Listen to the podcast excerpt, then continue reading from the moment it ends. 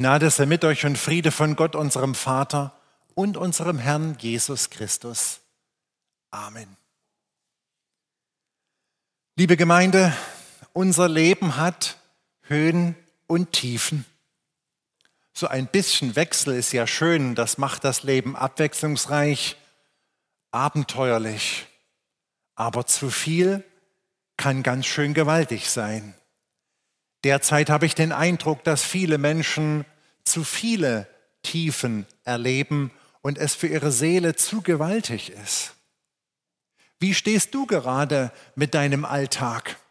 Bist du auf einem Hoch oder eher in einem Tief? Früher haben wir Erwachsenen uns ja immer gewünscht, hoffentlich geht es unseren Kindern mal besser als uns. Wir haben gerackert und gespart, um der nächsten Generation es schöner zu machen. Heute fühlen wir Erwachsenen, dass das wohl nicht werden wird.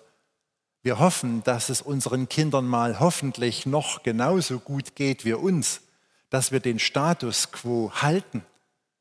Aber so ein bisschen Angst und so ein bisschen Unsicherheit macht sich schon breit. Wie wird es wohl werden? Alles verändert sich.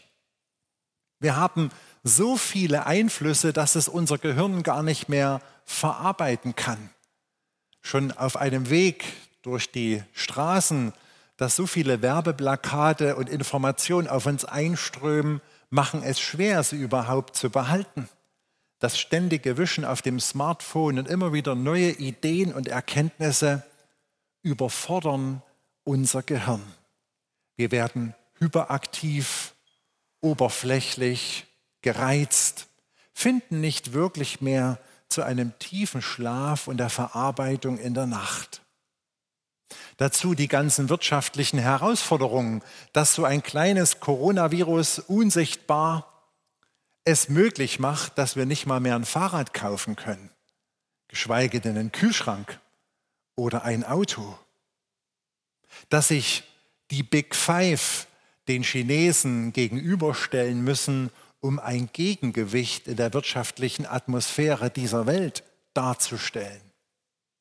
Oder schauen wir uns die Politik an. Sie wird rau.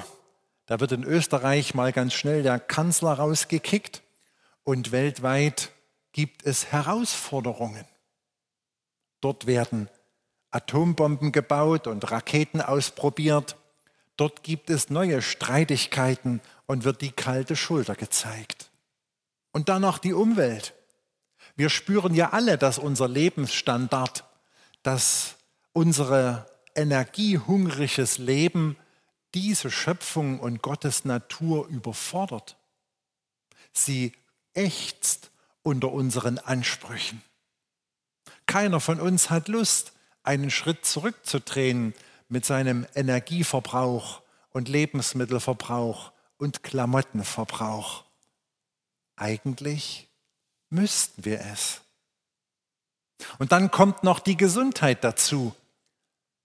Corona mit allen Unsicherheiten, aber auch die anderen Krankheiten, die über uns hereinbrechen, wie Krebs. Alles macht uns zu schaffen und wirft uns manchmal so richtig tief in den Staub der Welt. Neben unserem hohen Lebensstandard tun sich scheinbar immer mehr gefährliche Abgründe oder sagen wir besser modern Herausforderungen auf. Wir leben zwischen den Höhen und Tiefen und merken so eine innerliche Angst, Unsicherheit. Um das auszuhalten, suchen wir Erklärungen, manchmal auch Schuldige.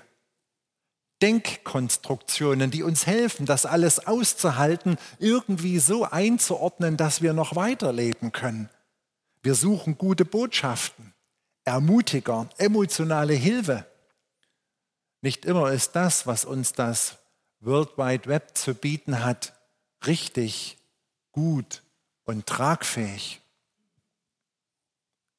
Ich muss manche von euch heute Morgen enttäuschen. Es gibt keine einfache Lösung. Auch für uns Christen nicht. Vielleicht werden wir ja in der Bibel fündig, bei Hiskia zum Beispiel, von dem wir ja heute schon die Lesung gehört haben. 700 Jahre vor Christus regierte der König Hiskia in Jerusalem.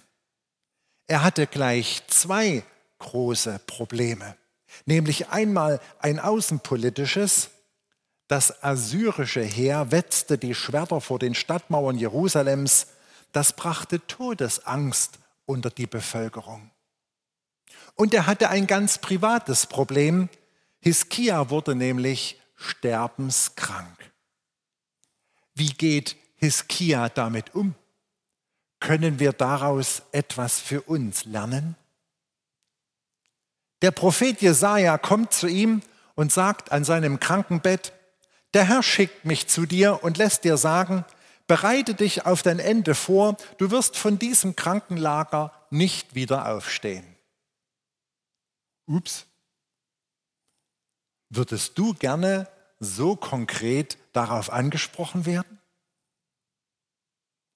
Wenn die Bibel schon so lebensnahe, derbe Geschichten bereithält, frage ich dich heute Morgen, welche Vorahnung hast du von deinem persönlichen Lebensende?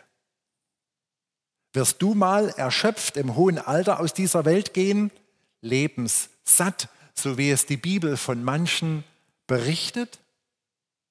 Oder völlig ausgebrannt in der, deines, in der Blüte deines Lebens abdanken? Oder eher herausgerissen mitten aus dem Leben durch eine ungerechte Krankheit? Noch anders gefragt, wenn du heute wüsstest, wann du sterben würdest, würdest du dann noch eine Lebensversicherung abschließen? Ein bisschen mehr Geld für den dann sehr kurzen Ruhestand beiseite legen? Oder morgen mehr Zeit mit deinen Kindern und Enkeln verbringen? Würde sich überhaupt etwas in deinem Heute, hier und jetzt deines Lebens ändern?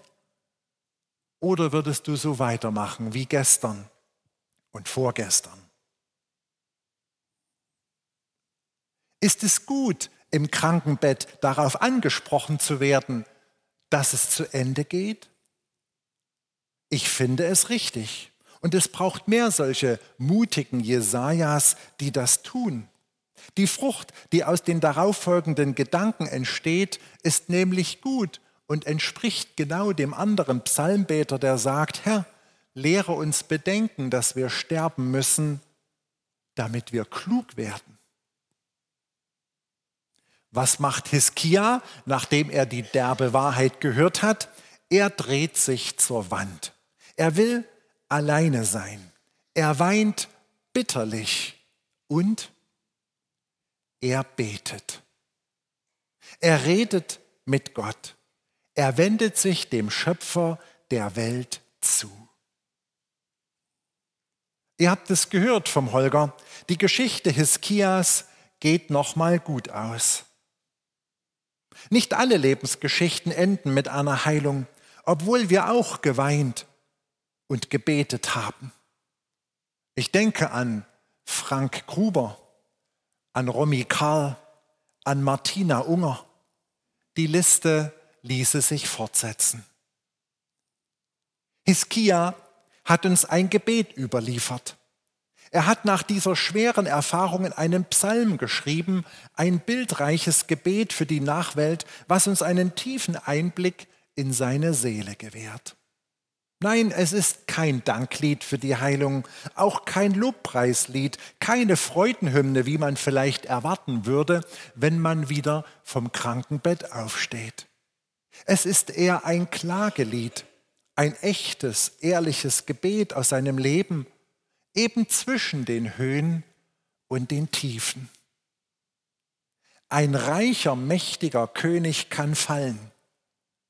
Äußerlich, weil sich das Machtgefüge ändert und innerlich, weil eine Krankheit sein Leben zerfrisst. Unser Leben ist nicht sicher. Davon handelt dieser Psalm. Unser Leben ist verletzlich, endlich. Das erlebte Hiskia auf harte, emotionale Art und Weise.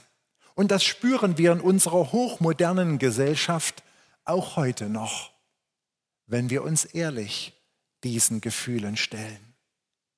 Es gibt Hochs und Tiefs und die Realität spielt sich wo irgendwo dazwischen ab. Der Prophet Jesaja hat uns dieses Psalmgebet des Königs Hiskia aufgeschrieben in seinem Buch im 38. Kapitel. Schauen wir noch mal einmal etwas näher rein. Hiskia verdrängt nicht. Er schaut dem Tod so richtig ins Angesicht. Jetzt, im allerbesten Alter, stehe ich am Tor der Totenwelt und darf mein Leben nicht zu Ende leben, schreibt er. Er wendet eindrückliche Bilder an. Das Haus, in dem ich lebe, wird abgebrochen und weggetragen wie ein Hirtenzelt. Mehr ist das Leben nicht, an dem wir so festbauen. Viele von uns haben schicke Eigenheime. Und ich habe manchmal den Eindruck, dass einige von uns heute besser leben als der Hiskia damals. Wir haben Zentralheizungen, riesengroße Glasscheiben, Strom überall, Fernseher, WLAN, einfach Wahnsinn. Und dieses schicke Haus, der Palast, in dem der Heskia lebte, zerbröckelt auf seinem Krankenlager. Und er vergleicht es mit einem Zelt, das man in einer halben Stunde abbaut und davonträgt. So schnell kann der Glanz und das ganze Gloria, das wir schaffen mit unseren Ersparten und unserer Händewerk, zerbröseln. Ein zweites Bild, wie ein Weber, der sein Tuch einrollt, so habe ich mein Leben ausgewebt, nun wird es vom Webstuhl abgeschnitten. Zu Ende gestaltet, zu Ende gewebt, keine Kraft mehr für neue Muster, keine Kraft mehr, um das Land weiter als König mitzugestalten und die Fäden in der Hand zu halten, Muster und irgendwelche Strukturen zu machen. Die Fäden werden einfach abgeschnitten und das unfertige Tuch mit dem halbfertigen Muster aus dem Webstuhl rausgenommen. Es wird jemanden anders Platz gemacht, man wird zusammengerollt und weggetragen. Bildlicher kann man es gar nicht formulieren. Und man denkt selber weiter, wenn man den Psalm liest, hat das Tuch meines Lebens noch eine Verwendung? Hat es überhaupt noch einen Sinn, dass ich da gar nicht zu Ende gestaltet habe? Wird es irgendjemand gebrauchen? Wird es der Nachwelt noch dienen? Oder kommt es einfach in die Klopstockstraße? Die Plauner wissen, die Abfallentsorgung. Er zermalmt meine Knochen wie ein Löwe, formuliert Hiskia. Das klingt nach körperlichen Schmerzen. Wie eine Schwalbe piepst meine Stimme, mein Klagen tönt wie das Gurren der Taube. Mehr Kraft ist nicht mehr, lauter kann dieser König nicht mehr tönen, der ein ganzes Land regiert hat, dem Heere gefolgt sind, dem Diener gehorchen. Mehr gibt seine Stimme nicht mehr her. So klein ist der Mensch, der so fest zu stehen meint, der sich in seinem Alltag so groß aufspielt, der manchmal Gott spielt. Gut daran ist, dass Hiskia hier auf dem Krankenbett seine Stellung Gott gegenüber bewusst einnimmt. Du bist der König, sagt er im Gebet Gott. Leben und Tod liegen in deiner Hand. Gott, ich bin nur ein Geschöpf, verletzlich und schwach und von deiner Gnade abhängig. Brauchen wir Menschen manchmal diese Tiefen, um uns Gott gegenüber wieder richtig zu positionieren? Brauchen wir manchmal die Tiefen des Lebens, um uns selbst nicht zu Gott zu machen, sondern ihm gegenüber, dem Schöpfer, neu einzuordnen? brauchen wir manchmal die Tiefen des Lebens, um zu spüren, dass Gott dennoch ansprechbar ist, dass er jedoch das letzte Wort hat, nicht wir Menschen, und dass Gott alles im Griff hat und am Ende seinen Ratschluss durchsetzt und tut. Unser Leben steht in Gottes Hand.